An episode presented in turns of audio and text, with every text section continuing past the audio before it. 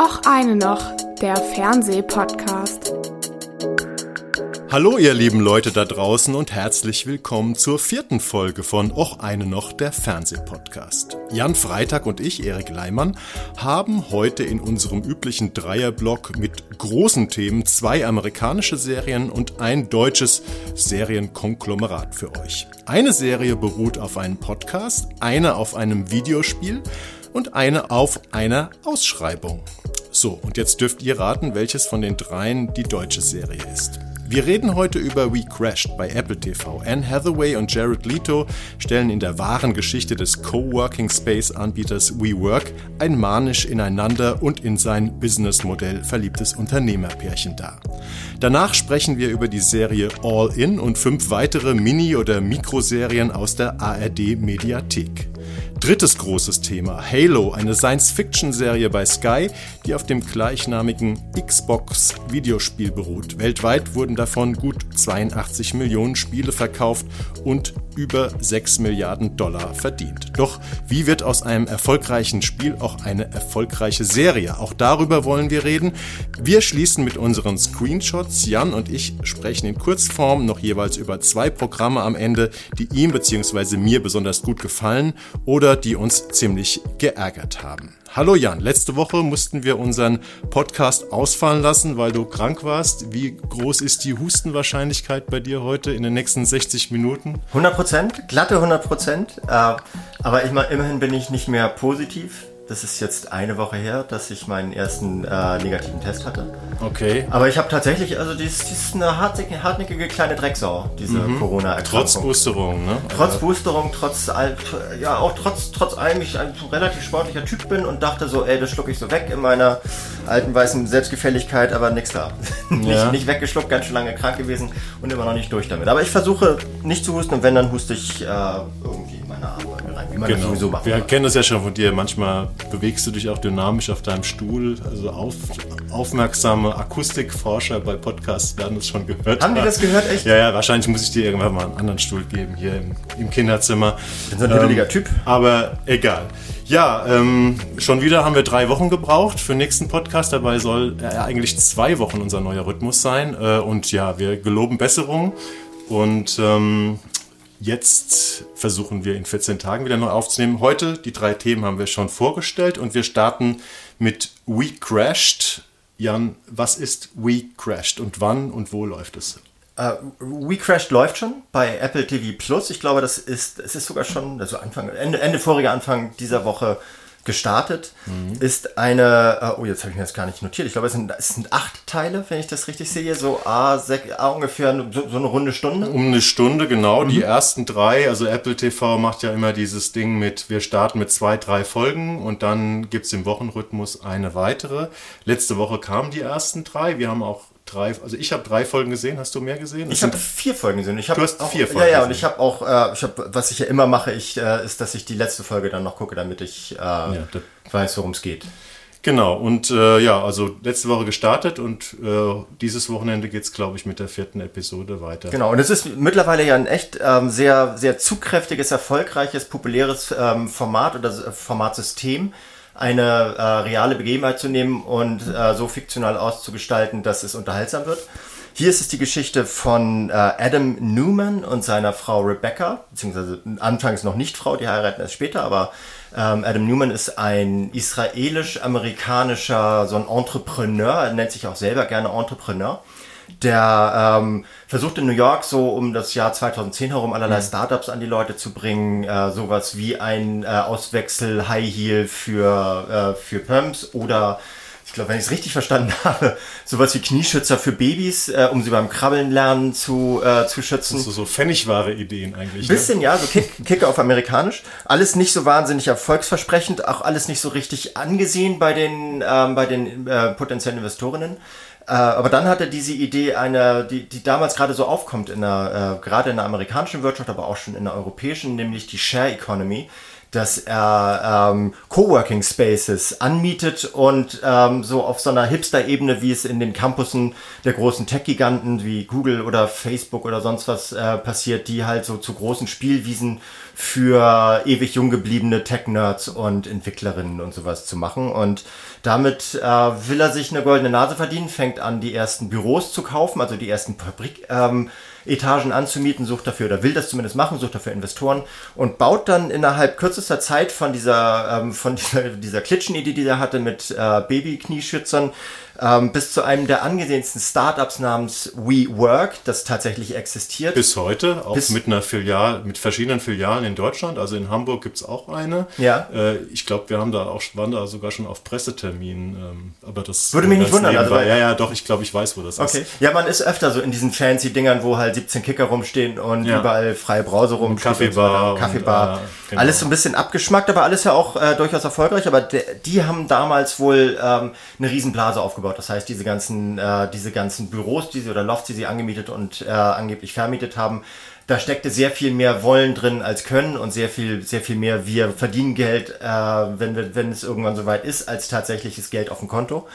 Und ähm, diese Geschichte von Lee Eisenberg und Drew Crivello, die beide, glaube ich, wenn ich das richtig verstehe, noch gar nicht so richtig viel gemacht haben. Die haben den Podcast gemacht, weil das ist ja die Serie, ja. die auf einem Podcast äh, beruht. Ähm, Podcast ist ja sozusagen auf, heute der moderne Alternativroman, also wo man eben auch nach Stoffen sucht. Und ich mhm. glaube, die haben den Podcast gemacht. Ich glaube sogar auch schon für Apple oder so. Ich weiß es nicht genau, ist auch nicht so wichtig. Und die sind dann auch letztendlich so Mitproduzenten und Showrunner geworden. Genau, vor allem die, die Autoren, die, ja, das, Autoren die das halt. Obwohl Autoren. Drew ist das Drew ist eine Autorin, nehme ich mal an. Ähm, ich kannte die vorher nicht, ich kenne sie jetzt und äh, die haben daraus ähm, so eine so eine ähm, Real-Life-Docutainment-Geschichte gemacht mit äh, Anne Hathaway hast du ja schon äh, gesagt als als so eine Art so eine so eine so eine achtbare Zicke, so eine Achtsamkeitszicke ist sie so ein bisschen. In New York ist so, also Tochter Kommt eines sehr reichen jüdischen Familie. Unternehmers, ja. genau. Mhm. Und äh, die lernen sich irgendwann kennen und er ist aber auch so ein charismatischer Typ, der irgendwie alle Leute rumkriegt mit seinem Gelaber. Also lange schwarze Haare, sieht super aus, ist ein totaler Freak, läuft immer barfuß durch die Gegend und sowas. Und das ist das Grundprinzip dieser Serie, dass alles, was er anpackt, erstmal auf Skepsis stößt, aber dann labert er die Leute so zu und ist so herrlich in seiner Herangehensweise an seine Träume, um sie zu realisieren, dass unglaublich viele Leute dabei auf den Leim gehen und sie echt ein milliardenschweres Unternehmen auf die Beine stellen. Und die beiden, diese Lee Eisenberg und Drew Crivello, schaffen es aber nicht nur diese Unternehmensgeschichte zu erzählen, also in einer Gesellschaft, in der die Blase anschwillt äh, von Startups, die Milliarden wert sind und teilweise, also wenn man sich sowas anguckt wie wie äh, Uber oder sowas, die zwischenzeitlich einen höheren Marktwert hatten als alle deutschen Autohersteller zusammen ähm, als, als Börsenpaket. Ähm, erzählt also nicht nur diese Geschichte, sondern auch eine unglaublich spannende, ergreifende und wilde Liebesgeschichte zwischen diesen beiden. Aber gleichzeitig natürlich auch noch eine Gesellschaftsstudie über das, äh, die USA äh, und den Startup-Markt der 10er Jahre und wie, der, wie aufgeblasen der war und auf wie viel Träumen der basierte und wie wenig Substanz da teilweise drin steckt. Also dieser Adam Newman oder Neumann, ähm, der glaube ich äh, ja auch eine ganz, also der hat, ist schon in Israel aufgewachsen mhm. und ähm, war da glaube ich auch länger beim Militär. Der hat dann irgendwie so eine Business School in, in Amerika besucht.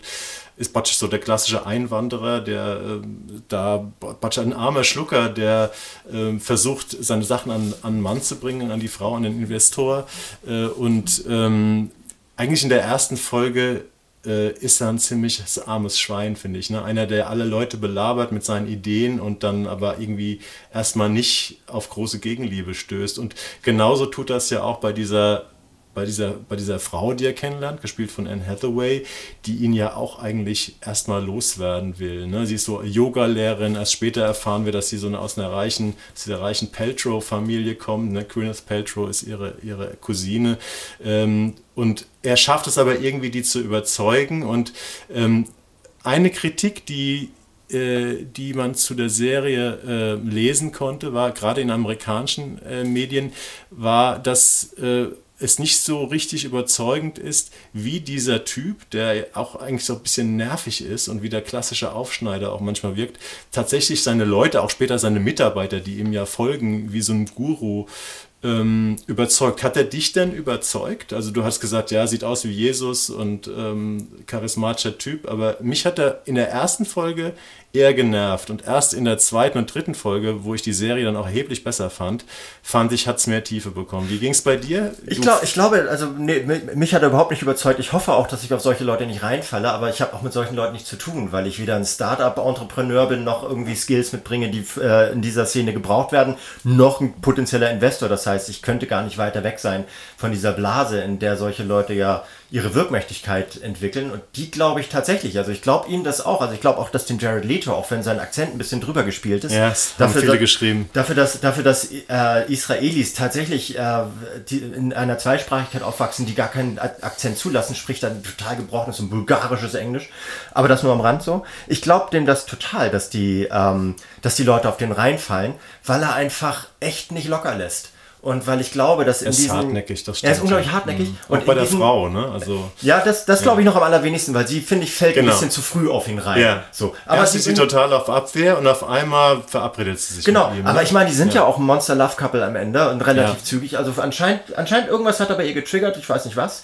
Aber dass er das bei den, bei seinen, bei den Investoren äh, triggert und dass er, dass er auch die Leute bekommt, die damals ja... Ähm, überall, also von, von Startup zu äh, Startup gewechselt sind und immer noch höhere, äh, mit, mit immer noch höheren äh, Gehältern abgeworben wurden, vom, um dann ins nächste zu gehen und sowas, dass er da so eine Bunch of, of, of People zusammenbekommt, äh, die, sein, die sein Spiel mitspielen, das halte ich für extrem realistisch, einfach weil, weil in den 10er Jahren war das auch sowas von angesagt, diese, diese campusartigen Spielplätze äh, als Büro getarnt oder umgekehrt zu Geld zu machen, hm. dass ich glaube, dass das war einfach, das waren die Spielregeln damals so. Du hast dich da committed und hast, hast dir einen Arsch weg verdient, auch wenn die bei ihm am Ende ja gar nicht viel verdient haben.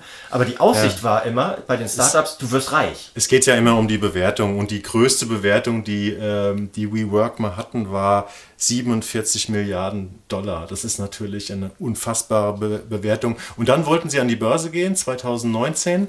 Äh, und dann mussten sie sich halt, wie es dann so ist, wenn man börsennotiert sein will, halt tief in die Bücher gucken ja. lassen. Und dann kam eben raus, die Firma hat eigentlich vorwiegend Verluste. Die, Auf äh, die Ausgaben der Firma, äh, die nicht zuletzt auch mit der exzentrischen, mit dem exzentrischen Managementstil von diesem Adam Newman zu tun haben, waren da ein großer Faktor. Also die Ausgaben waren stets größer als die Einnahmen. Und dann ist das Ding in sich zusammengefallen. Und dann haben die äh, Investoren oder die, sagen wir mal, die, die, die gewiefteren oder abgewichsteren äh, Business-Typen haben ihn dann praktisch da rausgedrängt. Ne? Damit geht's auch los. Also so Damit das, geht's der, auch, man, die Serie ja. beginnt mit dem, mit dem Abstieg. Also aus ist die Geschichte des Aufstiegs und Fall von, äh, Falls von dieser, also zumindest zwischenzeitlichen Falls dieses Unternehmens WeWork ähm, steigt ein mit dem Fall äh, und arbeitet sich dann so über zehn Jahre hinweg vor, äh, vor vom Anfang, äh, wie es rasant bergauf geht und dann irgendwann bergab geht. Aber ja, anscheinend, ich, was, ich überrascht mich sehr, dass das immer noch so ein profitables Unternehmen zu sein scheint. Also bei Wikipedia stand zum, zum Beispiel, dass es immer noch einen Börsenwert hat, ähm, der einen zweistelligen Milliardenwert ist. Also irgendwas scheint da ja zu funktionieren, nur dass, ähm, dass es nicht so richtig an Adam Newman und seiner Frau lag sondern anscheinend am Geschäftsmodell, das dann seriöser umgesetzt auch Erfolge hatte. Was halt, halt auch ein Hammer ist, ist, dass sie den, diesen Newman dann irgendwie 2019, glaube ich, ähm, loswerden wollten und ihm tatsächlich ähm, über eine Milliarde Dollar bezahlt haben. Geil. Damit er aus dem, dass er sozusagen loslässt von der Firma. Und ähm, ich glaube, mittlerweile ist die Bewertung nicht mehr bei paar 40 Milliarden, sondern bei, keine Ahnung, um die 10 Milliarden. Aber der, der Börsenwert, also sie sind da tatsächlich an die Börse gegangen, ich glaube vor, vor letztes Jahr irgendwann, ähm, der hat dann, der, der ist schon immer noch da. Also mhm. zu Top-Zeiten hatten die 10.000 Mitarbeiter. Ähm, das ist schon immer noch ein Unternehmen, was funktioniert und ein, ein Aufschneider, sagen, sagen wir mal so, der mit der Geschichte extrem reich geworden ist. Ja, wobei das ist auch, äh, also zumindest wird es in dieser Serie so dargestellt und alles, was ich mir dann selber noch so ein bisschen angelesen habe über den Typen und diese Firma, er ist gar kein Aufschneider, der ist so durch, also der wirkt so durch mhm. und durch überzeugt von dem, was er da sagt, dass er sich, er, mag sich irgendwann mal selbst belogen haben, aber das hat er so virtuos getan, dass er sich selbst geglaubt hat und weil er das dann weitergibt, dann andere glauben es alle auch. Also ich glaube, das hat gar nicht so viel, also der Betrugsfaktor dieser, dieser Aufstiegs- und Fallgeschichte, der ist gar nicht so gewaltig. Der war mhm. einfach echt überzeugt von dem, was er da macht. Und war, war ist auch ständig so, also wenn er redet, hast du immer das Gefühl, er steht auf dem Berg und, und hält eine Predigt, so vor 5000 Hungernden oder wie war das in der, in der Bibel, wo wir gerade vorhin bei Jesus waren? Er sagt, äh, gerade in der ersten Folge sagt er immer wie so ein Mantra, I'm a serial entrepreneur und äh, er sagt es aber auch mit so einer inneren Grimmigkeit, er könnte auch sagen, I'm a serial killer oder ja. sowas. Der Typ ist wirklich draufgeschickt, der ist auf so einer Mission und ähm, ich finde das Interessante an der Serie, wenn, wenn man dann so ein bisschen weitergeht. Am Anfang fand ich sie, war ich gar nicht so überzeugt davon, aber mit jeder Folge, die man mehr sieht, äh, fand ich sie besser. Äh, das Interessante an der Serie ist praktisch, dass man diese beiden Charaktere, äh, diese Rebecca und diesen, diesen Adam, halt sehr eng verfolgt und dann irgendwann stellt man sich die Frage, glauben die selber an dieses Ding oder machen die sich was vor oder, oder wollen sie nur die anderen belügen und sind nur für sich irgendwie in dieser Blase? Und das ist das eigentlich Spannende. Geht es für dich so auf, äh, auch als psychologisches Stück oder was fandst du reizvoll an der Serie? Ich, also ja, es geht, es geht insofern auf, weil sie auch immer wieder konterkarieren, dass, äh, dass die Leute, die sie, die sie herangeholt haben, um mit ihnen dieses Milliardengeschäft aufzuziehen, dass die überhaupt nicht so behandelt wurden, wie sie das ja selber ankündigen. Es ist immer viel von Gemeinschaft die Rede und wir sind eine Familie und wir wollen alle dasselbe Ziel und wir haben eine Mission, aber die bezahlen ihre Leute schlecht. Die haben vor allen Dingen auch ein äh, so ein misogynes, sexistisches Unterdrückungssystem, wo es sowas gibt wie, äh, wie eine Fuck-Toilet, wo die Frauen halt irgendwann mal durch müssen, wenn sie in der Firma einigermaßen weiter wollen und so. Das heißt, ähm, dieses, äh, dieses, dieses emanzipatorische Gleichberechtigungsdenken, das sie damit transportieren wollen, so und er auch er wird von allen wie ein Freund behandelt und läuft, wie gesagt, immer barfuß durch die Gegend. Das zerfällt mit jeder Situation, in der man merkt, wie scheiße sie eigentlich zu ihren Mitarbeitern und Mitarbeiterinnen sind, mhm. mehr in sich zusammen. Ähm, aber hat, äh, sagt trotzdem ja auch etwas aus über die, sagt über alle Beteiligten etwas aus. Es sagt etwas über diese Angestellten aus, die das mit sich machen lassen, weil die diesen Traum und diese, diesen, diese Euphorie mittragen. Es sagt etwas über die Gesellschaft aus, in der das stattfindet, weil die, weil die eben auf diesem aufgeblasenen, ähm, auf dieser, auf diesem Prinzip ähm, alles, alles muss wachsen und wenn es äh, irgend, es kann sein, dass uns irgendwann was zerplatzt, aber wenn nicht, dann wächst es halt so groß, dass es halt Milliardäre schafft. Und es, es basiert auf diesen, auf diesen äh, Typen, die das Ganze transportieren. Die auch noch, es gibt noch eine dritte Person, die aber so ein bisschen im Hintergrund steht, aber anfangs halt wichtigster Geldgeber ist. Ähm, und die drei sind, wie wir es ja schon gesagt haben. Der Co-Gründer, ne? Der Co-Gründer, ja. genau. Mhm. Ähm, und die sind sowas von überzeugt von sich, dass, dass das eben, das, das passt rein in dieses Blasendenken. Und alle sind dadurch auf eine Art überzeugend. Und ich, was du eben gesagt hast, ich, ich stimme dir total zu. Die erste, nach der ersten Folge hat man ein bisschen das Gefühl, ja, jetzt könnte sie eigentlich vorbei sein, die Serie. So Anfang und Ende ist erzählt, zwischendurch ist ein bisschen, ein bisschen aufgebausche und sowas. Aber es entwickelt eine, eine, eine Dramaturgie im Laufe der nächsten Folgen, oder zumindest die, die wir gesehen haben, die, obwohl wir, äh, also selbst Leute, die jetzt nicht so vom Fach sind, äh, wissen, was da passiert ist, obwohl, obwohl das Ende bekannt ist und sowas, hat das immer so eine Grundspannung, die mhm. aufrechterhalten wird. Und das hat viel damit zu tun, wie die Emotionen der Leute darin erzählt werden. Interessant ist ja auch, ähm, dass dieser Adam Newman, ähm, und das überträgt er auch so ein bisschen auf seine Frau, die sind ja auch so ein bisschen wie, wie, wie so Spielkinder. Ne? Also die sind, also wenn, wenn man jetzt die Serie noch nicht gesehen hat, darf man sich jetzt nicht das so als knallhartes Business People Life vorstellen, was sie da machen, sondern die machen dann erstmal so ein Sommercamp, wo sie alle Mitarbeiter auf das großzügige Gelände von der reichen Familie von ihr einladen, haben dann eine große Bühne wie beim Musikfestival, nehmen Drogen, äh, haben Sex, haben alles Mögliche. Also es ist einfach so, nach dem Motto, äh, sie rufen dann zwar immer so im Chor, we work, we work, also er steht dann vorne wie so ein Jesus. Also es ist ein bisschen wie bei so einem Rockkonzert und man fragt sich dann selber, ist, ist das nicht unheimlich albern? Äh, haben die wirklich dran geglaubt? Und ein bisschen Kritik an der Serie. Ich fand ja interessant, ich habe die, äh, die, äh, die, die Serie hat in Amerika bei Rotten Tomatoes, also die ja die amerikanischen äh, Kritik, Kritiken zählen, 70% Zustimmung bekommen. Das ist okay, aber nicht besonders gut. Da gab es viele kritische Stimmen. In Deutschland, also ich habe zwei Kritiken in Feuilletons gelesen bei Süddeutscher Zeitung und Taz, die fanden beides sehr, sehr überzeugt von der Serie. Ähm, die die Kritikerin bei der Süddeutschen sagt zum Beispiel sogar, das wäre die beste Apple-Serie bisher. Ich meine, gut. Ja, was hängt die Latte hoch, weil, weil, Latte weil hoch. Apple, Apple macht, viel Gutes. Aktuell sehr viel gute Serien. Ja. Und wir haben ja, apropos Apple, äh, es ist schon die zweite Work-Life-Balance-Serie, die von Apple kommt, äh, weil wir haben ja Severance, mhm. also für mich die beste Serie bislang dieses Jahr, ähm, äh, besprochen. Äh, und jetzt haben wir äh, We Crashed. Aber ähm, sind zwei Serien, die sehr, sehr unterschiedlich Ja. an dieses Thema Privatheit und Arbeit und wie wird dann Schuh, Schuh draus im Leben umgehen. ne? Ja, genau. Also bei Severance wird es radikal getrennt äh, durch, einen- durch einen äh, neu- neurologischen Schnitt und hier wird es maximal vereinigt. Vereinigt, also ja. Hier sollen die, das, das, sollen, das sollen deckungsgleiche Wesen sein, die arbeitenden und die nicht arbeitenden Menschen, Mhm. also der Privat, die Privatiers und die, die Angestellten. Thank God it's Monday oder was rufen sie immer? Äh, Ja, ist aber, so, nach dem Motto, wie schön, es ist wieder Montag, wir können endlich wieder arbeiten. Das, was wir am liebsten tun. Es ist aber auch so ein bisschen, vielleicht sind die deutschen äh, Kritiken so positiv, weil wenn, wenn hier sowas gemacht wird, wie zum Beispiel beim, beim Billion-Dollar-Code, was in der ähnlichen, auf einer ähnlichen Ebene spielt, ich fand die ja gar nicht so schlecht, aber man merkt daran, ähm, wie viel besser amerikanische Serien ähm, mit, diesem, mit diesem Thema Wachstum äh, und Märkte und Share Economy und alles, alles was halt da gerade so Tech, Tech, äh, Tech Industries was alles äh, tatsächlich für, für, äh, für Skalierung auf den Märkten sorgt, umgehen können. Also die sind da sehr viel virtuoser, aber auch sehr viel selbstverständlicher im Umgang mit solchen Wirtschaftsthemen. Sind einfach ist, begeisterungsfähig. vielleicht sind die auch ich, ne? begeisterungsfähiger so. Aber Begeisterungs... Äh, Entschuldigung, Jan, wolltest du was sagen? Nee, ich will nichts mehr sagen. Begeisterungsfähig war die äh, Susan Wahab Sadeh von der Süddeutschen Zeitung. Die schreibt nämlich, das war die Dame, die das als beste Apple-Serie bislang bezeichnet. Sie schreibt unterhaltsam, die Schauspieler sind großartig, vor allem aber wird acht Folgen lang vor den Zuschaueraugen ausgebreitet, was mit der Wunderwelt der Investoren und Firmen, die gar nichts zu verkaufen haben, außer Seifenblasen, nicht stimmt. Auf eine kluge Art, der man mühelos folgen kann. Tatsächlich ist es, äh, was ich äh, gut fand, ist, ist eine sehr leicht leicht anzuschauende Serie. Ne? Es gibt ja auch äh, Serien, die komplexe äh, Firmenwirtschaftsthemen durchsteigen, wie The Big Short zum Beispiel über den Finanzskandal, die auch, äh, wo einfach die Materie so komplex ist, dass du die ganze Zeit denkst, boah, ist das anstrengend, Ja. wenn ich das alles verstehen soll.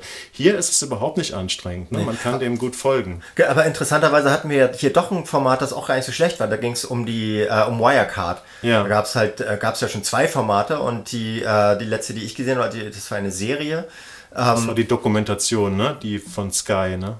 Äh, Die Dokumentation, also also nee, ich meine jetzt also ich meine jetzt eigentlich eher die die Fiktionalisierung. Ach so, ja, nee, die haben wir zuerst besprochen, Ja, stimmt. und das ist auch, ähm, die, die ist auch wirklich gut gemacht und sehr und auch, auch so originell und funkensprüngend gemacht. Aber diese Materie ähm, dessen, worum es eigentlich geht, also dass der Wirtschafts-, Wirtschafts-, betriebswirtschaftliche Aspekt daran ist so verstiegen und verkopft und äh, kompliziert und schwer zu verstehen, dass man nie so richtig in diese, in diese Unterhaltungsebene reinkommt. Und hier ist es einfach so, okay, wir checken es, die, die vermieten halt irgendwelche, irgendwelche äh, verrückten Büroflächen und ein anderes Geschäftsmodell steckt da auch nicht hinter, außer Genau. dass wir halt irgendwann merken, dass es geplatzt ist, die Blase.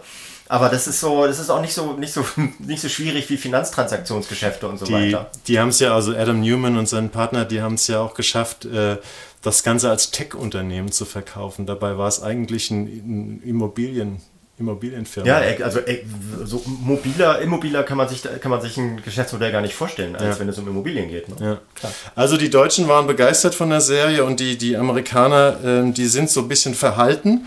Ähm, in der Taz schreibt Arabella Wintermeyer ähm, Überschrift Life, Work-Life-Bullshit. Die Serie We Crashed erzählt von Aufstieg und Fall des exzentrischen WeWork-Gründers Adam Newman und das zerpflückt toxische Start-up-Kultur. Grandiose Miniserie heißt es hier. Ähm, was die acht Episoden von We Crashed so unterhaltsam macht, ist Newmans Exzentrik, dargestellt von Jared Leto. Den Schauspieler kennt man passend zur Rolle für seine gleichsam nervtötende äh, wie. Ähm, und da habe ich meinen Zettel verloren. Okay, das muss ich, glaube ich, rausschneiden. Okay, nee, aber also auch hier kleiner, kleiner äh, Appell an die Taz so. Ähm, macht euch ehrlich, ich glaube nicht, dass diese Autorin alle acht Folgen gesehen hat, deswegen kann sie auch nicht alle acht Folgen bewerten. Ich habe die letzte erst gesehen, als sie, als sie mir extra zur Verfügung gestellt wurde. Aber ähm, sie kann maximal, glaube ich, vier Folgen gesehen haben, wenn ich das richtig verstehe. Das sollte man schon erwähnen. Das wollen wir ihr jetzt mal nicht äh, vorschreiben, was sie getan hat, aber ähm, was ich kann mich an das Zitat, was ich jetzt gerade nicht gefunden habe, mehr hier in meiner Zettelwirtschaft erinnern. Und zwar wurde da so ein bisschen bösartig dem Jared Leto äh, vorgeworfen, dass er eigentlich in vielen Rollen und auch hier auch wieder sich selbst spielt, weil der Typ auch selbst Ja. exzentrisch und immer so ein bisschen drüber ist. Wie fandst du die Darstellung der beiden Hauptfiguren, also Jared Leto und äh, Anne Hathaway? Ich kenne Jared Leto, also ich habe mal was davon gehört, dass er beim äh, Dallas Buyers Club, wofür er wohl auch einen Oscar bekommen hat, so in der Nebenrolle, ähm, da habe ich mich gar nicht an ihn erinnert, sondern, Ja. sondern nur an den Matthew Mc- McConaughey. Aha. Ähm, aber von, von daher kann ich den nicht, ich weiß nicht, wie dein Ernst äh, in der Realität ist, aber er hat das gut gespielt. Ich glaube, war, er war auch sehr auf Ähnlichkeit besetzt, auf mhm. ähnlichen Typ besetzt. Die sehen sich tatsächlich richtig krass ähnlich. Anne Hathaway ist der Hammer. Ich finde, diese Frau ist. Wird auch überall die, gelobt, ja. Wird, das glaube ich. Die leidet, sie leidet, und es ist mir auch schon passiert, dass ich sie, glaube ich, darauf reduziert habe. Ich glaube, sie leidet darunter, dass sie so ein liebliches Aussehen hat, aber die ist schauspielerisch, ist, schauspielerisch ist die so, ist die so ganz oben an der Oberkante dessen, was, was du aus so einer, so einer Figur machen kannst. Ja. Hut ab, wenn ich eine auf hätte. Ja. Also, wir können zum Abschluss sagen, ähm, we work We work, we crashed.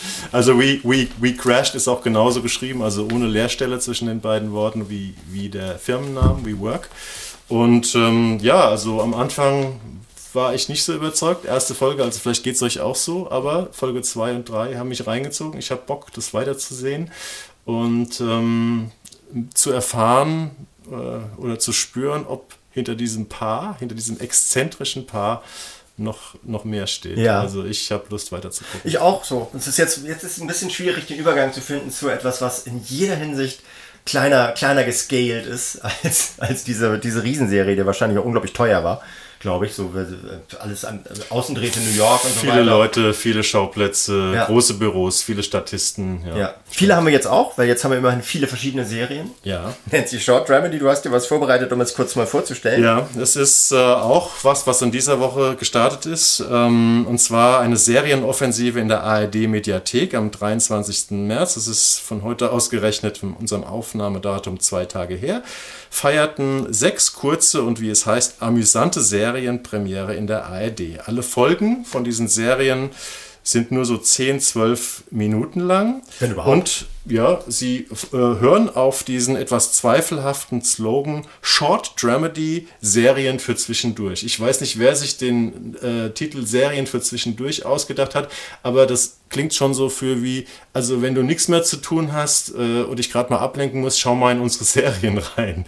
Also ich weiß nicht, für mich kam das so an, als würde man selbst nicht an das Produkt oder an dieses an dieses Feature in der ARD-Mediathek glauben. Ja, ich glaube, die wollten, wollten sich so ein bisschen Schwere nehmen, also so ein bisschen Bedeutsamkeit und sagen, das hier ist was, was kann man sich mal kurz, das kann man sich so, so in sich reinlaufen lassen. Und das ist ja auch der Anspruch, den, äh, den, den ein Sender wie die ARD hat, wenn sie etwas für die Mediathek produziert. Und das ist ja, ich weiß gar nicht, ob es irgendwann mal eine, eine lineare Ausstrahlung hat, aber das ist definitiv für, fürs Netz ähm, produziert, in der Hoffnung, dass, dass Leute mit einer kurzen Aufmerksamkeitsspanne gucken. Deswegen ja. haben die das auch so zerhäckselt, weil einige von diesen Formaten hättest du auch genauso gut als 90 Minuten irgendwie äh, im, so im Nachtprogramm der ARD bringen können. Zur Primetime würden sie es nie bringen. Ähm, und einige sind auch tatsächlich ein bisschen so seriell aufgebaut. Also das sind so sechs, sieben, achtminütige Snippets teilweise. So Episoden, die kannst du, kann, kannst du dir reinsaugen wie ein, wie ein YouTube-Video.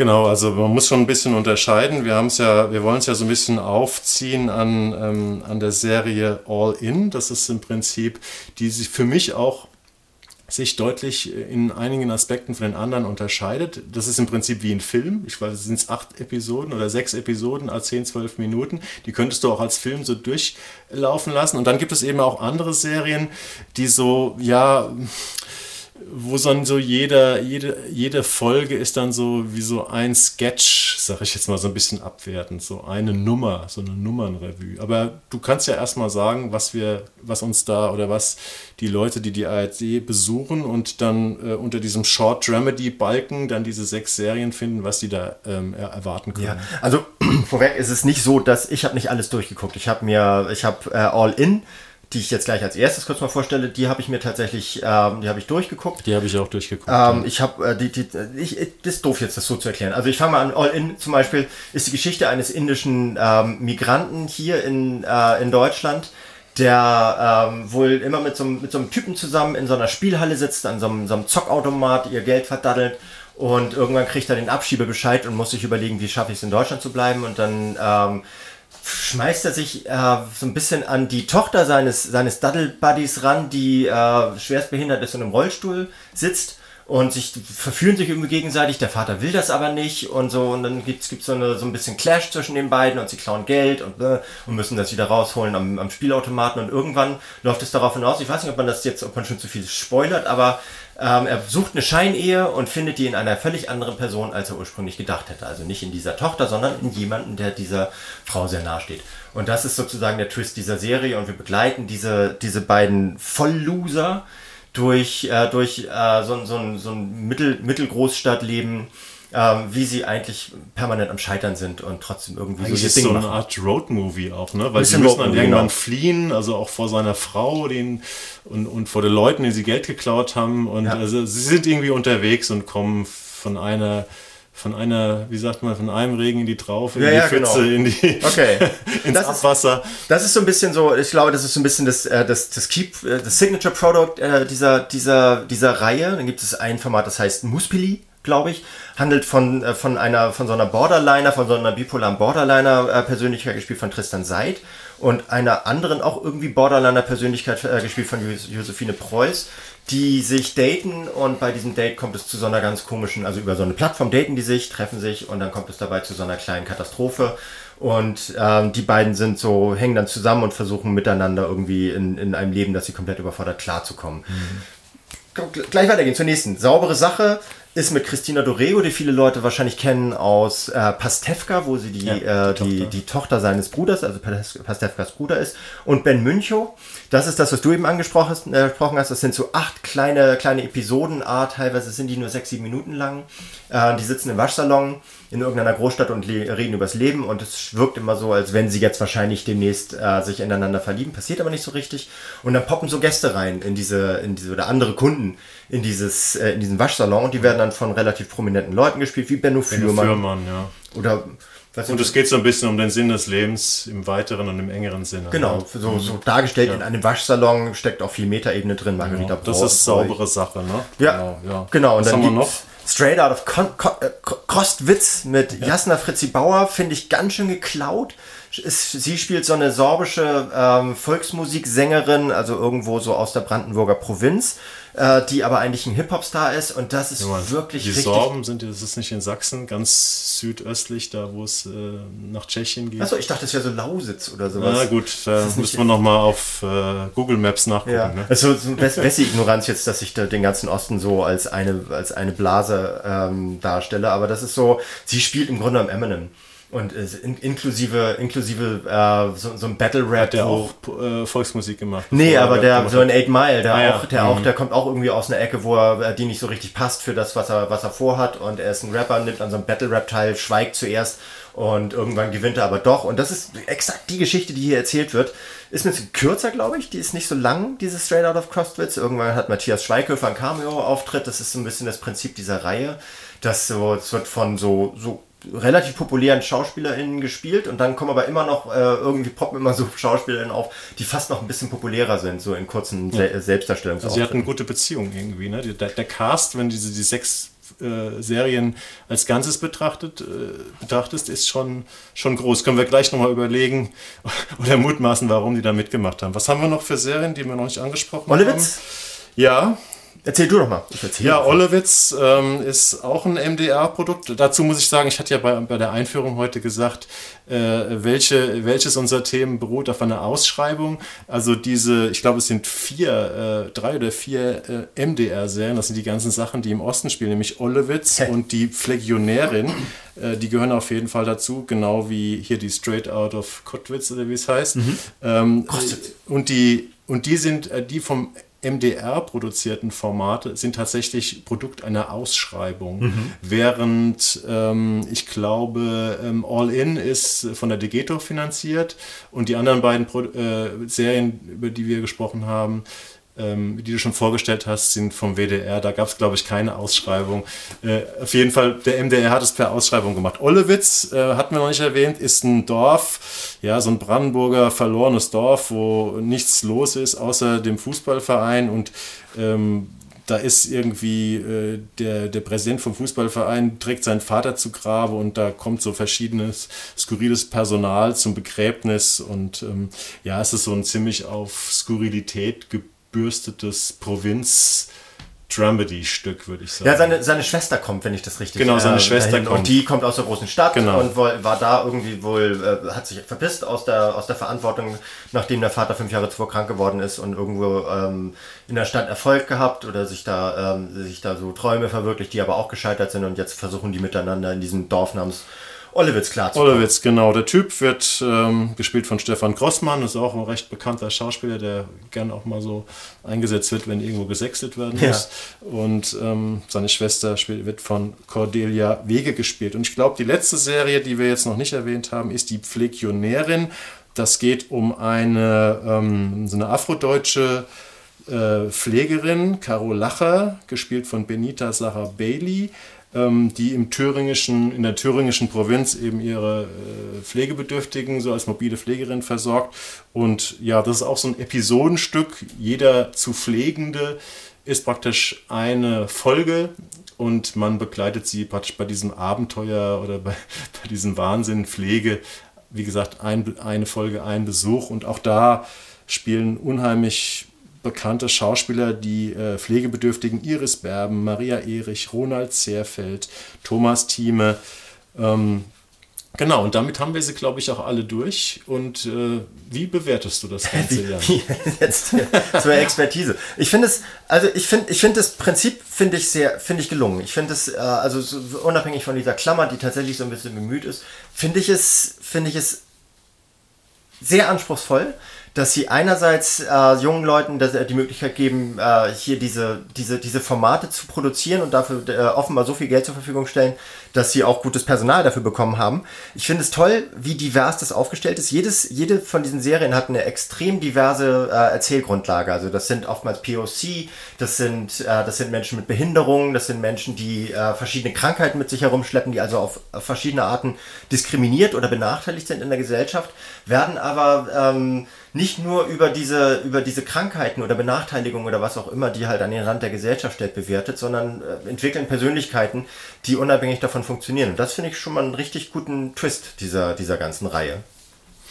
Hm, das ist mir jetzt ein bisschen von oben herab gedacht, weil also, also hätte ich jetzt nicht äh, gehabt den Ansatz, äh, weil ich finde ja, die in diesen sehr kurzen Formaten lernt man diese Leute ja gar nicht so richtig kennen. Also mir ist auch jetzt nicht so aufgefallen, dass es so also bei die Pflegionärin klar, also eine, eine schwarze Pflegerin äh, fährt durch die äh, Provinz, trifft dabei zum Beispiel auch auf, äh, auf einen Nazi, äh, den sie pflegen muss, gespielt von Ronald Seerfeld. Okay, wir haben die behinderte Tochter in All In, das ist eine harte Nummer, ähm, aber Also super. Genau, also auch mit, Ja. mit, mit, so, mit so einer nicht jetzt expliziten, aber zumindest eine sichtbaren Sexszene Mit- sozusagen. ja, genau. Das ist sehr selten Ja. im deutschen Fernsehen, ohne, ohne Ja, dass es so aber das sind jetzt die einzigen beiden. Gut, dann bei diesem, bei diesem, bei diesem Format mit, mit Josephine Preuß, äh, gut, die ist halt so ein bisschen bipolar. Ja, ja, ähm, auch. Also ich meine, die sind beide, die sind beide einfach echte Er ist, Weirdos. er ist So. Verschwörungstheoretiker. Also Ja. bipolare Frau trifft Verschwörungstheoretiker. Das ist die Grundlage. Aber wollen wir uns jetzt nicht aufhalten damit, was die Leute haben und nicht haben. Ich fand ähm, All In fand ich gut. Ähm, das ist ja auch ein, das, das, das ähm, läuft ja auch unter dem Label Mumblecore, also diese, diese No-Budget, Low-Budget Independent-Filme, die so, so quick and dirty gemacht sind, wo es ja so eine, aus den USA kommt, wo es aber auch so einen deutschen Ableger, so rund um Axel Ranisch und solche Leute gibt, viel improvisiert, viel mit Laiendarstellern. Und das ist wirklich, äh, das kommt hier rüber und das, das hat auch so einen Sog. Die anderen Sachen sind mir zu sehr ausgedacht, muss ich sagen. Also die anderen Serien haben, wir alle, haben mir allesamt nicht gefallen. Ja. Ähm, für mich war da mehr Konzept als Leben drin. Also für mich sind die Charaktere nicht zum Leben erwacht. Mich hat nichts an die gefesselt oder gebunden. Ich fand die nicht interessant. Das war mir zu aufgeschrieben einfach. Ja, ist es auch. Also ich fand bei, bei Saubere Sache fand ich tatsächlich dieses Philosophieren der beiden auf einer laufenden Waschmaschine, ähm, da waren sehr interessante Gedanken dabei, die hatten interessante, interessante Dialoge. Das ist also ein bisschen wie Warten auf den Bus, ne? Und das, nur das Genau. war halt wesentlich besser. Ne? Ja, das, also du hast völlig recht. So, die sind teilweise, die sind einfach geschrieben, diese Sachen. Ja. Und bei, und bei All In hatte ich auch das Gefühl, dass da Leute richtig eine Idee dahinter hatten und nicht einfach nur über Punchlines gedacht haben.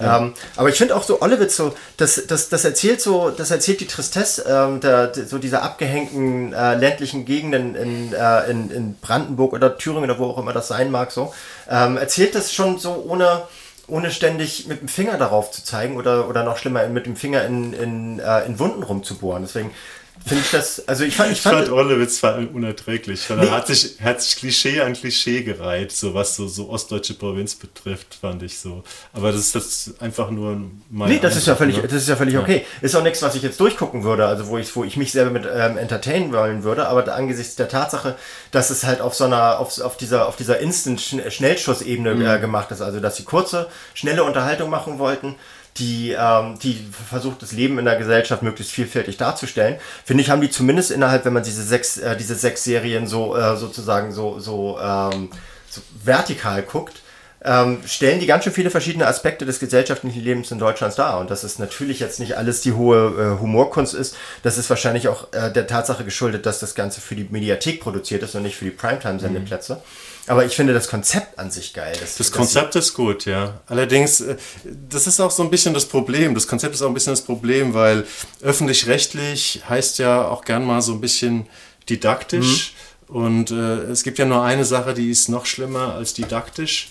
Das ist äh, didaktisch amüsant. Also ja. vom Konzept her, ne? wenn man sagt, weißt du, wir, die haben mal vor 15 Jahren oder so, gab es diese, war noch lange bevor Streaming und sowas ein Thema war, gab es äh, diese Schmunzelkrimis, mhm. äh, ARD-Vorabendprogramm, die allesamt äh, bis auf Mord mit Aussicht, das war ja sehr, sehr gut, zumindest die erste Staffel, aber alle anderen Sa Sachen, die kamen aus so, einer, aus so einem Füllhorn, das war ein Konzept, also ich glaube auch Ausschreibungen, man hat das gesucht und man hat diese Konzepthaftigkeit den ganzen Serien angemerkt. Und hier haben wir das jetzt auf einem ganz viel kleineren Sta äh, Maßstab auch wieder, dass ich bei jeder Serie praktisch sehe, äh, aha, das war die Idee und das haben sie wahrscheinlich so eingereicht mit den Aspekten und dazu gehört diese Diversität durchaus auch dazu. Und dann hat es der MDR meinetwegen oder auch jemand anders irgendwie abgenickt.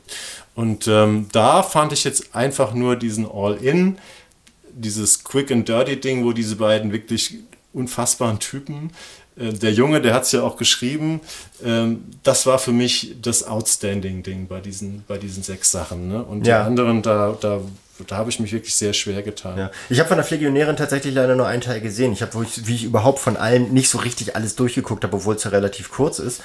Ähm, aber das waren dann auch, wäre auch echt, ich habe auch nicht darüber, äh, keine Lohnarbeit damit betrieben. Das heißt, es wäre ein ganz schöner Aufwand gewesen, das alles einmal durchzugucken.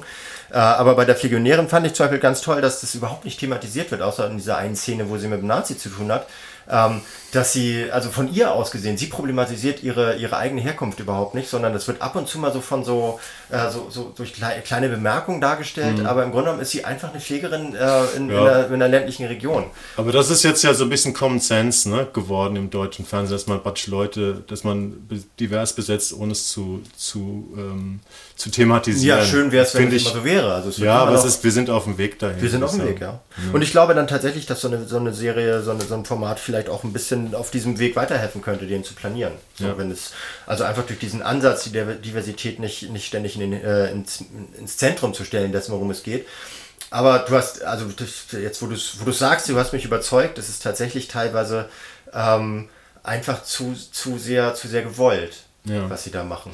Ich weiß auch nicht ganz, ich weiß nicht ganz genau, was sich die ARD davon verspricht, ob sie einfach nur ihre Mediathek äh, füllen wollen, so nach dem Motto, ah, Serien sind populär und hier haben wir also auch in kurzer Zeit sehr viel Inhalt geschaffen ähm, oder weil sie tatsächlich glauben, dass sie das für junge Leute machen mit kurzer Aufmerksamkeitsspanne nach dem Motto 10, 12 Minuten pro Folge kriegen wir hin. Ähm, also ganz schlau bin ich nicht raus geworden. Es ist auf der, ich habe mir es ja tatsächlich dann gestern Abend und vorgestern in der Mediathek, weil es eben schon draußen war, angeguckt und es ist relativ prominent platziert. Mhm. Mal gucken, wie schnell das dann irgendwie runterrutscht. Aber All In kann ich auf jeden Fall empfehlen und da sind ja diese beiden unglaublichen Typen, die wollte ich zumindest nochmal erwähnen. Der Junge, der Inder, der wird gespielt von Daniel Popat und der Daniel Popat ist ein, ist ein junger Münchner Schauspieler, Anfang 30, der auch Co-Autor des Ganzen ist, ähm, also sozusagen also ein Showrunner. Und ähm, der ältere, dicke, so mit 50er Uwe, der wird von Heiko Pinkowski gespielt. Das ist auch ein unfassbarer, geiler Schauspieler, sage ich mal. Ja, so ein ähm, John Goodman-Typ ist das, ne? Ja, also das sind allein, die improvisieren ja auch ganz viel, diese beiden Loser auf der Flucht. Und den beiden zuzugucken, das ist schon gut. Also das ist schon ein gelungenes Stück geworden. Ja. Dass man es da reingepackt hat in diese, in diese, äh, in, in diese schnellen Serien, okay, kann man machen, muss man nicht. Für mich ist das das eine Outstanding-Ding, was ich empfehlen würde. Den anderen, bei den anderen Sachen würde ich vielfach den Mantel des Schweigens drüber hüllen. Aber vielleicht bin ich da auch zu, äh, zu, zu, kritisch, so, zu alt. Nee, ich glaube eher zu kritisch. Witzigerweise glaube ich ja, dass dieses All-In sogar das günstigste Format von allen war. Natürlich. Das ist, ist, ist, das ist die Idee von Mumblecore. Das ist äh, wirklich viele Laiendarsteller und ich mhm. glaube auch bis auf die zwei Hauptdarsteller waren auch alle Laiendarsteller. Ja. Und ähm, ja, dann musste das noch halt gut umsetzen. Ja. Irgendwie, also ne? ein, ein Plädoyer dafür, ähm, dass viel nicht viel hilft, ne? Ja, genau. Sei mal spontan nach dem ja. Motto, ne? Ich bin ja, ich neige ja immer so zu dieser Delling-Übergangs, also apropos, so, apropos viel hilft viel. Ja, wir jetzt wir der Übergang zu Halo oder genau, zu Halo. Halo. Weil da also, wir da sind ist viel, viel, viel, viel. Ja, 10 Millionen äh, Dollar soll eine Folge von Halo kosten. Ich, ich hätte jetzt gelesen. gedacht, eine Minute kostet 10 Millionen. Nee, nee, aber 10 Millionen pro Serienfolge ist schon, ist schon Hammer.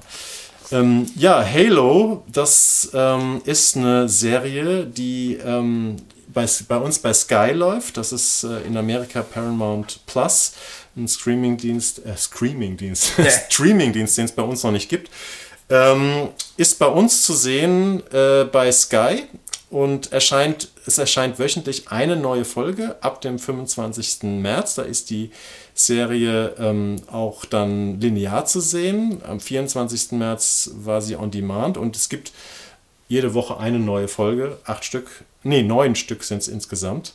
Ja, was ist Halo? Halo ist eines einer der erfolgreichsten Videospielreihen überhaupt. Es ist ein globales Unterhaltungsphänomen. Erzähle ich euch jetzt mal so als jemand, der ein absoluter Null-Gamer ist. Hast du eine Xbox, Jan, und schon Halo gespielt? Nee, eine Xbox so? haben wir nicht. Wir haben, irgendwie, wir haben eine Playstation okay. zu Hause. Ja, alles klar. Also, ich habe es schon erwähnt am Anfang, 82 Millionen Exemplare von dem Spiel oder von, den, von der Spielreihe wurde verkauft. Gesamtumsatz von mehr als 6 Milliarden Dollar. Und die Serie ist jetzt schon für eine zweite Staffel verlängert. Äh, Steven Spielberg ist einer der Produzenten. Ähm, und es ist also in jeder, in jeder Hinsicht äh, ein fettes Produkt.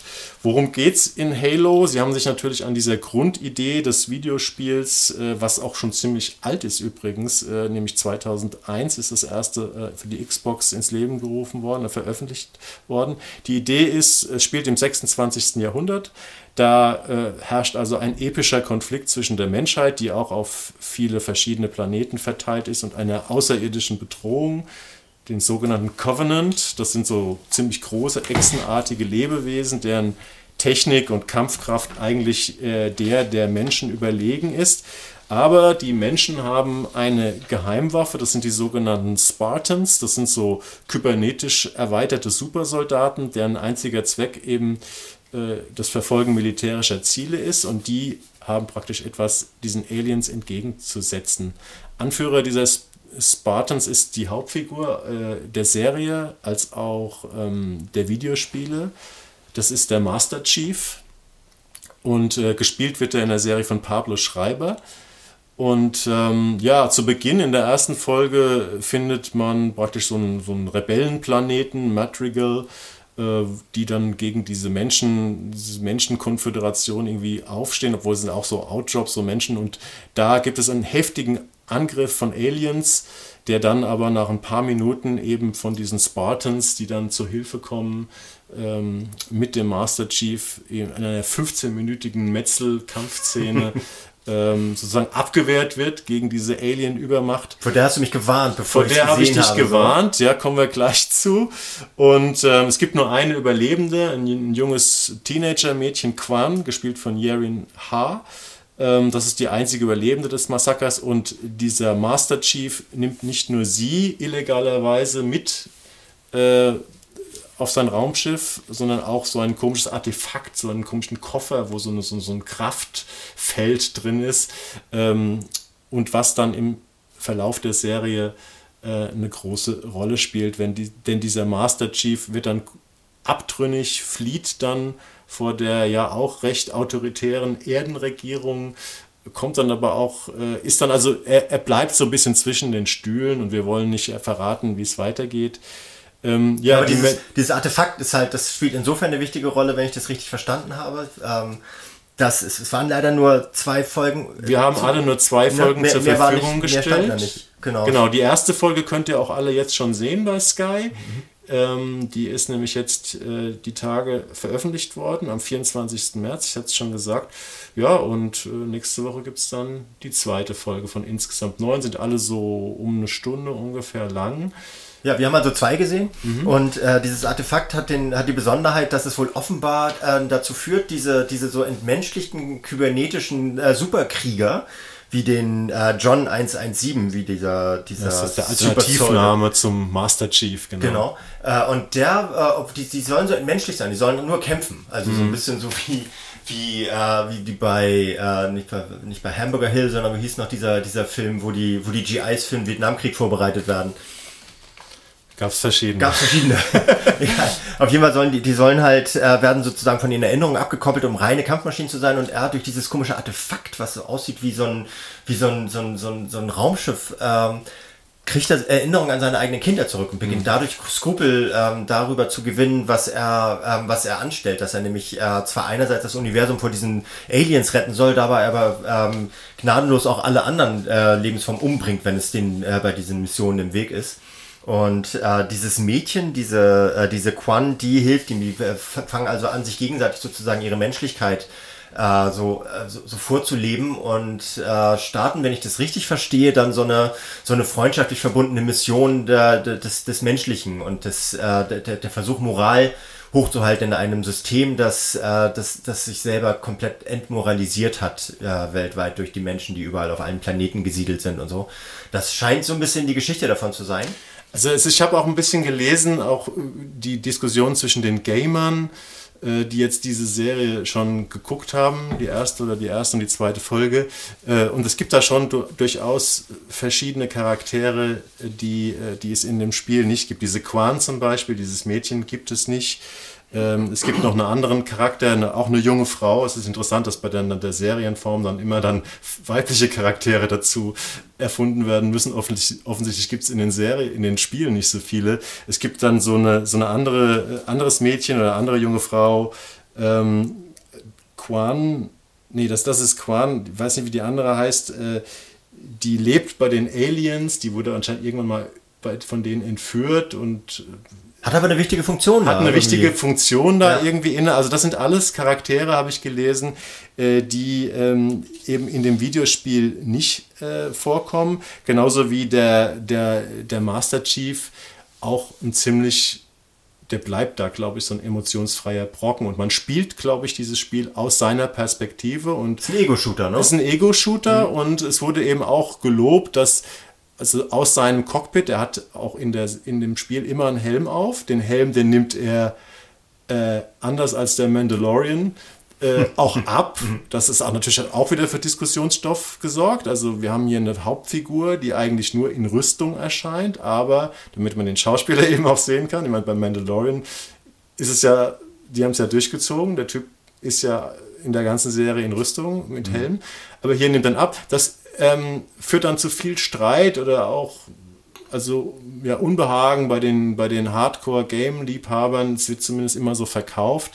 Ähm, aber es ist natürlich auch ein Punkt, du musst natürlich einer Hauptfigur in einer Serie Emotionen geben. Und deswegen glaube ich auch diese Handlung, dass er praktisch auf so einer Reise ist, seine eigenen Emotionen zu finden über diese Handlung. Etwas, was auch in dem Spiel, glaube ich, nicht unbedingt Ja, vorkommt. es ist aber, äh, wir, haben ja schon davon gesprochen, dass wir viel zu wenig gesehen äh, haben, weil wir viel zu wenig zum Sehen gekriegt haben. Ja. Ähm, aber das trotzdem macht diese Serie ähm, ab der zweiten Folge, oder so ungefähr so Ja. ab zweites, also so ab drittes Drittel erste Folge, macht die Serie plötzlich einen unglaublich guten Eindruck. Ich war am Anfang richtig, als du mich gewarnt hast, war ich natürlich auch schon voreingenommen, aber ich habe auch sofort richtig im Strahl gekotzt, weil mich diese, diese Kampfszenen haben mich so, haben, sind mir so auf den Wecker gegangen. Und die auch, wo, wo man auch gemerkt hat, das stammt aus einem, äh, aus einem Videogame. Und die Gaming-Szene ist was, was Emanzipation und, äh, und, und äh, Vorgehen gegen Sexismus betrifft, sind die noch so ungefähr in den frühen 70er Jahren hängen geblieben. Das heißt, es ist immer noch eine so krasse gewaltverliebte, Testosteron ertränkte Männergemeinschaft, wo es Frauen auch als Gamerin unglaublich schwer haben. Man hört immer wieder von Gamerinnen, die halt irgendwie so in diesen ganzen, in diesen ganzen Formaten, wo die sich selber als YouTuberin oder sowas einbringen und live spielen, dass die so krass sexistisch gedisst werden in diesen, in diesen Foren von den, von den anderen Gamern, also von den männlichen Gamern, dass es so, die erste Folge war so ein Abbild davon. Ah ja, so funktionieren also so, so Spiele wie Halo und äh, wenn du die, die, die, die Community mit einer Serie bedienen willst, dann musst du so ein Schlachtenepos aufbauen, wo die, wo die Typen, selbst wenn es, wenn es so kybernetische Wesen sind, haben die überall Muskeln. Ja, selbst die Aliens waren, glaube ich, muskulös. Alle muskulös da. so. Und ich glaube, dass es aber dann auch wiederum äh, Kämpferinnen gibt, die sind tailliert dann wieder. Was mhm. alles, es ist völlig, völliger Unsinn. Und die Frauen sind auch wieder viel zu hübsch hier und die Typen dürfen aber die ganze Zeit richtig krass kernig sein. Das sind so Sachen, die haben mich wirklich richtig genervt.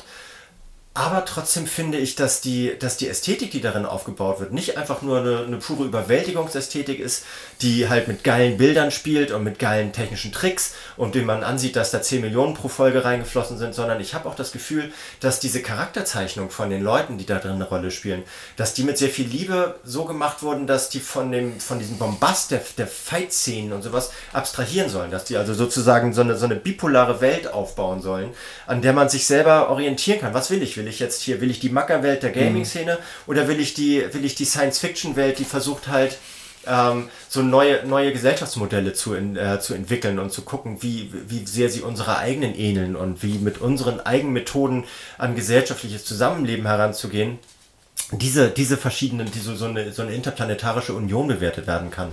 Und das macht einen echt guten Eindruck, finde ich. Also es gibt auch eine Frauenfigur, äh, die aus dem Spiel äh, stammt. Das ist diese, ich sag, nennen sie jetzt mal Spartans, also von diesen Kämpfern. Ähm, Mutter Dr. Halsey, gespielt von Natasha McElhone, eine gute Schauspielerin, wie ich äh, finde. Ähm, kennt man vielleicht als Co-Hauptdarstellerin von Californication. Ähm, die gibt es auch im Spiel. Also sozusagen diese etwas undurchsichtige Superwissenschaftlerin, die diese, diese Armee, diese, diese Cyber-Soldaten ähm, sozusagen erfunden hat, befehligt, die schon an so einer weiteren ähm, Generation von noch interessanteren Kämpfern oder Kämpferinnen arbeitet. Da arbeitet sie an so einem Prototyp, das ist auch ganz interessant gemacht. Also es gibt schon interessante Charaktere mhm. in dieser Serie, das würde ich durchaus sagen. Und wir hoffen einfach, also nach Ende der zweiten Folge hat man eigentlich Lust darauf weiter zu gucken und äh, zu schauen, äh, ob die noch interessanter werden. Ne? Also weil äh, was die Überwältigungs, das ist eigentlich ja Über Überwältigungsfernsehen. Ne? Also ich habe ja gesagt, ey Jan, du musst diese 15 Minuten Kampfszene, diese Metzel, diesen Metzel-Alien-Angriff am Anfang überstehen, weil der ist nicht nur unheimlich hohl und unheimlich an den Videospiel-Ego-Shooter-Dings ähm, orientiert. Und warum soll ich mir das angucken, wenn ich nicht spiele? Sondern sie ist auch das, die CGI-Effekte sind auch nicht besonders gut. Also die Aliens ja, die bewegen so sich ne? komisch. Ne? Ja. Und ich, also es haben auch, ich habe ein paar Kritiken äh, gelesen, also auch so von Gaming-Foren ähm, und so, die haben das alle bemängelt. Mhm. Vor allem ist es merkwürdig, weil danach wenn die Serie in verschiedene Welten eintaucht, verschiedene Planeten erkundet, die sehen wirklich großartig aus. Ne? Und, und da werden ja auch keine Kulissen geschoben. Ich glaube, nee. das ist wirklich diese ganzen Settings, das ist alles CGI, das ist alles, das ist alles Blue und Greenscreen. Also genau. von daher so wundert mich auch, dass sie gerade in dieser, da wo sie, da wo sie die Gaming-Community triggern wollen, dass sie da so verkackt haben. Das hat mich ja. extrem überrascht.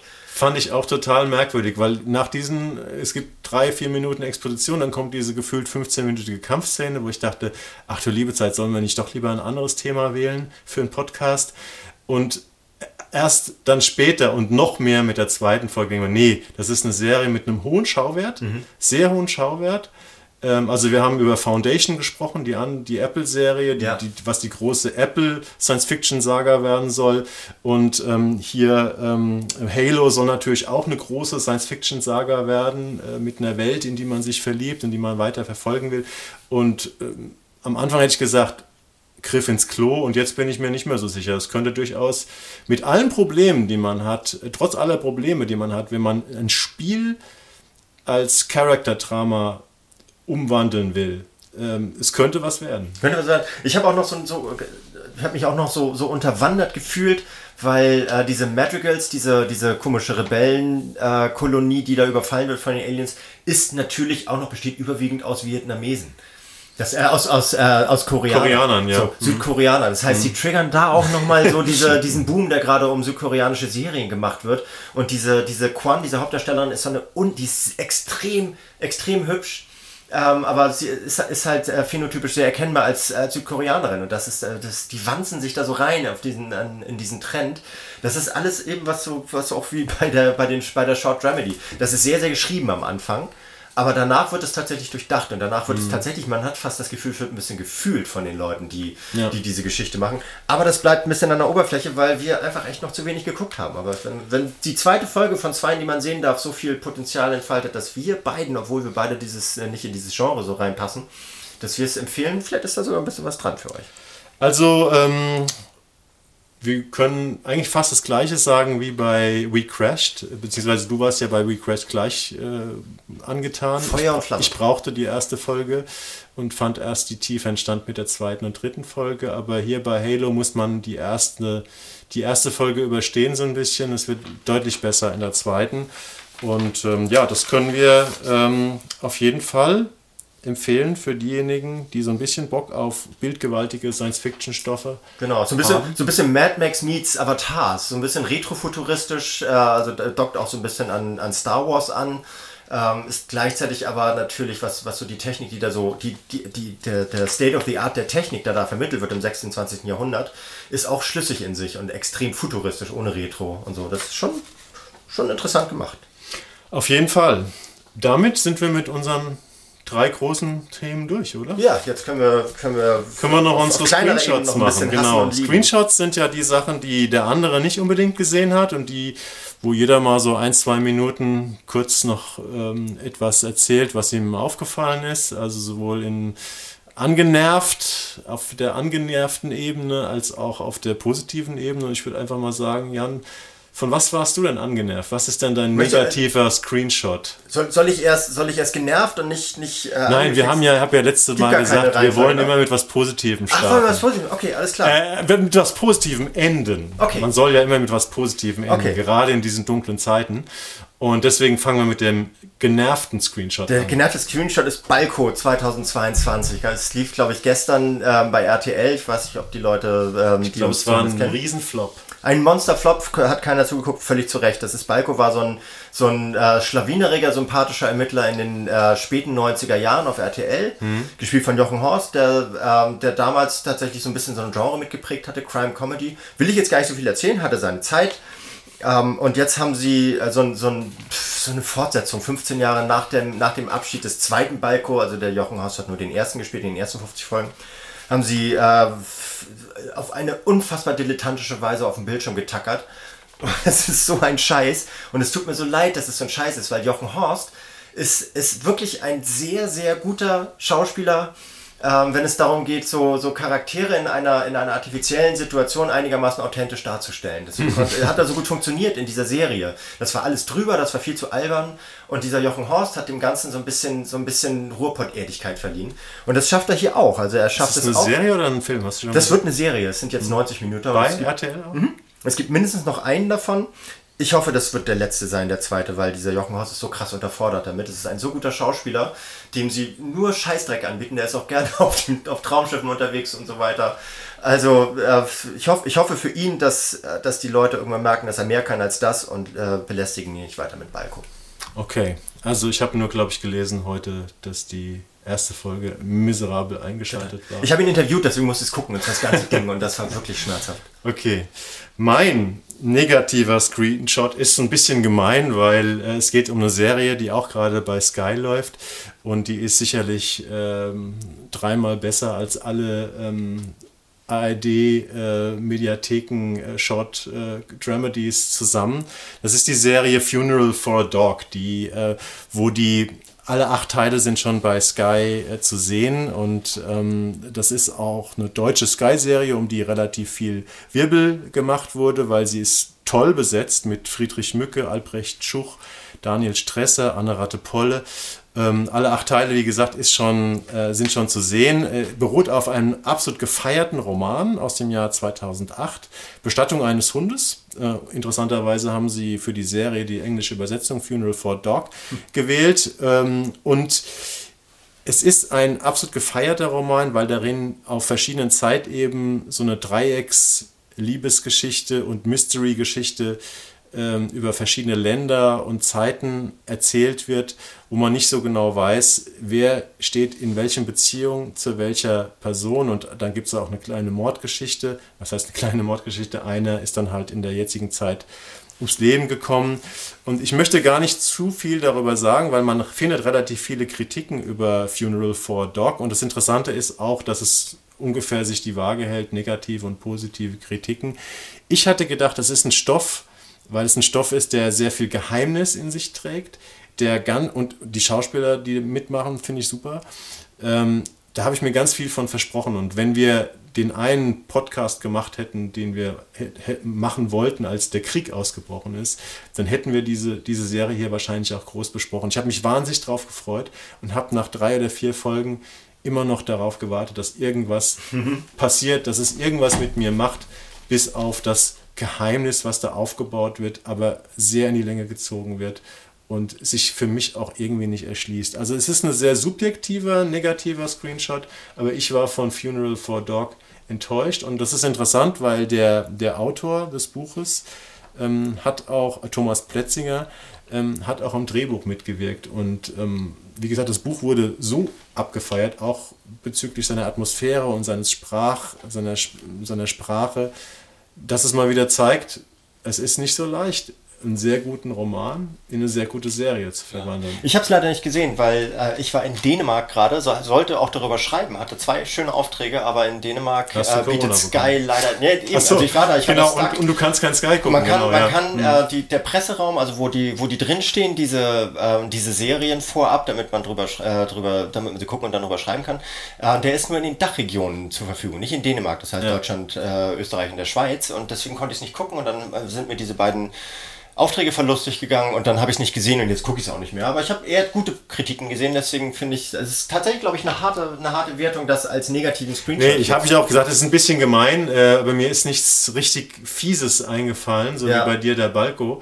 Und dann habe ich gedacht, es ist für mich eher so meine Enttäuschung äh, drückt das aus, für eine Serie, von der, von der ich sehr viel mir erhofft hatte. Ja, das ist dann schade, ne? genau. Wenn man sich was, was ja. Tolles erhofft und dann wird so enttäuscht, das ist fast, fast noch schlimmer, als wenn man äh, ohnehin nichts erwartet und kriegt genau. nur Scheiße vorgesetzt. Ja. So, fertig. Dein positiver mein, Screenshot. Mein positiver. Ich habe deine, deine Anregung aufgenommen zu sagen, man kann auch was nehmen, was richtig lange her ist. Und ja, ich habe was genommen. Alles ist richtig, erlaubt. Ich, ist, alles ist erlaubt. Ich habe was genommen, was richtig lange her ist. Hat auch einen, einen dänischen Corona-Bezug, weil äh, dadurch, dass wir da, dass wir da gefesselt waren für zehn Tage an unser sehr sonniges, sehr schönes, sehr nett gelegenes, aber am Ende der doch isoliertes Wochenendhaus an der dänischen Ostseeküste, habe ich da ähm, vergleichsweise viel Netflix geguckt und da bin ich gestoßen auf eine Serie, die hieß The Last Man on Earth. Ich weiß nicht, ob du davon jemals was gehört hast. Gehört habe ich davon, aber ich macht nicht Klick bei mir. Okay, das ist 2015 bei Fox gestartet, also F-O-X mhm. und lief dann äh, ein Jahr später oder sowas hier bei irgendwie einem von diesen Spaßkanälen von Pro7.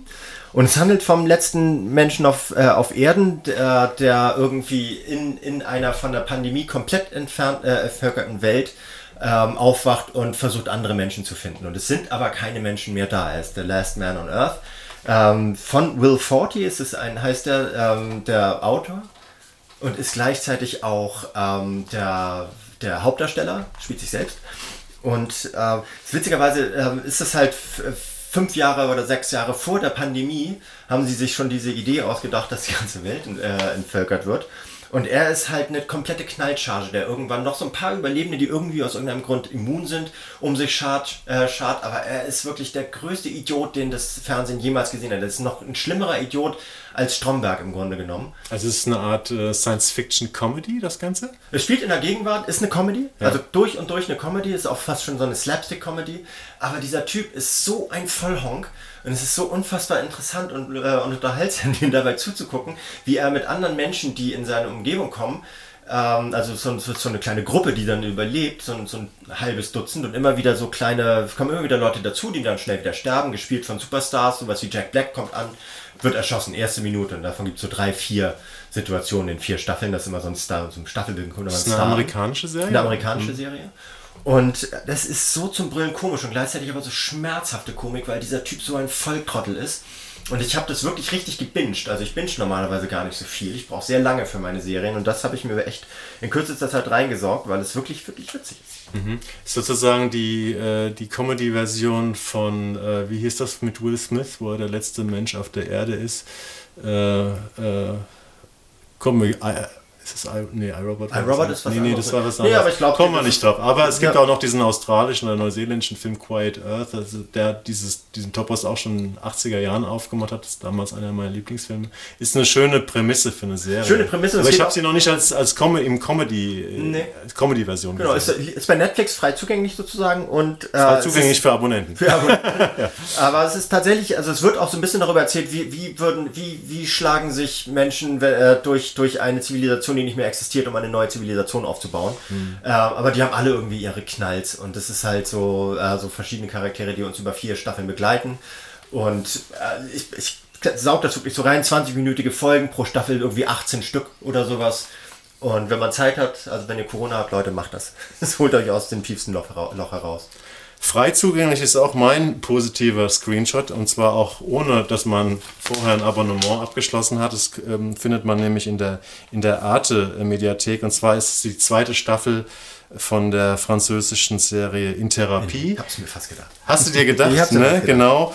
Ähm, also es ist so, dass wir schon mal, es gibt ja hier ähm, einen Vorgänger-Podcast, den ihr auch, wenn ihr ein bisschen hochscrollt bei eurer Podcast-Abspielstation auch findet. Da haben wir vor einem Jahr oder vielleicht sogar noch ein bisschen mehr, Anfang 2021, über die französische Adaption von äh, In Treatment, der HBO-Serie, die ja wiederum wieder auf einer israelischen Serie beruht, äh, verfolgt. Wer davon immer noch nichts gehört hat, ähm, einen Therapeuten bei der Arbeit. Jede Folge ist eine Therapiesitzung. In, er sieht vier Patientinnen ähm, und in der fünften Folge ist er selber beim, beim, bei der Supervision. Und in der sechsten Folge geht es praktisch mit der zweiten Sitzung des ersten Patienten, der ersten Patientin wieder los.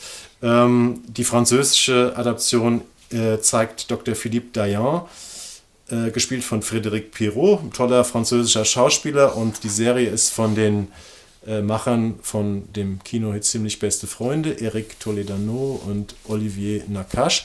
Äh, wir haben die hier gelobt. Ich glaube, ich noch ein bisschen mehr als du, weil ich ja so ein alter In-Treatment-Binger bin. Ähm, ich habe reingeschaut in ein paar Sitzungen, weil ich jetzt schon einen kleinen Text drüber schreiben musste und war wieder gleich Feuer und Flamme.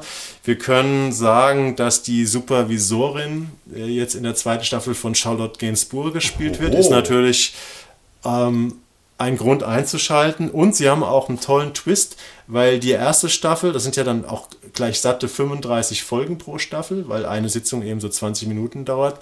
Die erste Staffel, das war ja so ein bisschen der Kunstgriff, lief vor einem Jahr und hat aber, spielte 2015 nach den Anschlägen ähm, in Paris, nach den Terroranschlägen. Und die zweite Staffel macht jetzt einen Zeitsprung ins Jahr 2020 und spielt also mitten während der Corona-Pandemie. Okay, also, also als, die Leute, als die Leute sozusagen gerade aus so einem ganz harten Lockdown kommen. Und viele der Fälle haben ganz stark mit direkt oder indirekt mit Corona zu tun. Also es gibt zum Beispiel einen Geschäftsmann, einen reichen Geschäftsmann, der soll da vorstellig werden, weil einer seine, eine seiner Mitarbeiterinnen äh, im Homeoffice aus dem Fenster gesprungen ist oder es gibt einen verstörten Jungen, äh, dessen Eltern sich trennen und der aber auch ganz viel Angst hat vor Corona und so. Also ich fand es toll. Ich habe mir ein paar Sitzungen angeguckt und habe sofort wieder Lust gehabt, das ganze Ding durchzugucken. Ähm, kann ich euch auf jeden Fall, wer auf sowas äh, Lust hat, ähm, empfehlen. Ja. Die erste und die zweite Staffel ist alles in der ab 31. März also ab nächster Woche in der Arte Mediathek zu sehen. Habt ihr 70 Folgen Therapie vor euch? naja, man kann ja auch schon, man muss ja nur eins und eins zusammenzählen, um zu wissen, wo wird wohl die dritte Staffel stattfinden. Wahrscheinlich im, äh, ab dem 24. Februar 2022. Kann sein. Nächste ja. Katastrophe, nächste, nächste Wenn, traumatisierendes Welt, Weltereignis. Ja. Genau, das war unsere vierte Folge. Ähm, wir bitten euch, schickt uns Kommentare, ähm, schreibt ein bisschen was in eure in die äh, in die Kommentare von eurer Abspielstation. Ihr könnt uns auch eine Mail schicken, steht alles bei den Liner Notes äh, von unserem Podcast. Geht auf Instagram. Wir versuchen auch möglichst viel über andere Serien da ähm, auf unserem Instagram-Account zu machen. Genau, und wenn ihr mal Lust habt zu schauen, wie wir beiden weißen alten Männer aussehen oder wie der Hund, der Podcast-Hund, der hier auch noch in der Wohnung rumläuft, aussieht, dann könnt ihr auch mal da auf Instagram gehen. Da haben wir heute ein paar Fotos gemacht. Ansonsten sehen wir uns in zwei Wochen wieder, hören uns wieder in zwei Wochen. Wir versuchen jetzt wieder in den alten Rhythmus zurückzukehren, wenn es keine weiteren Kriegs- und Krankheitskatastrophen gibt. Ich bin jetzt drei, drei Wochen immun, das heißt, wir schaffen es. Alles klar. Okay. Vielen Dank fürs Zuhören. Bleibt gesund, haltet durch da draußen und habt Spaß bei den Serien und Filmen, die wir empfohlen haben oder bei allem anderen, was ihr euch anschaut. Vielen Dank. Tschüssle. Auch eine noch, der Fernsehpodcast.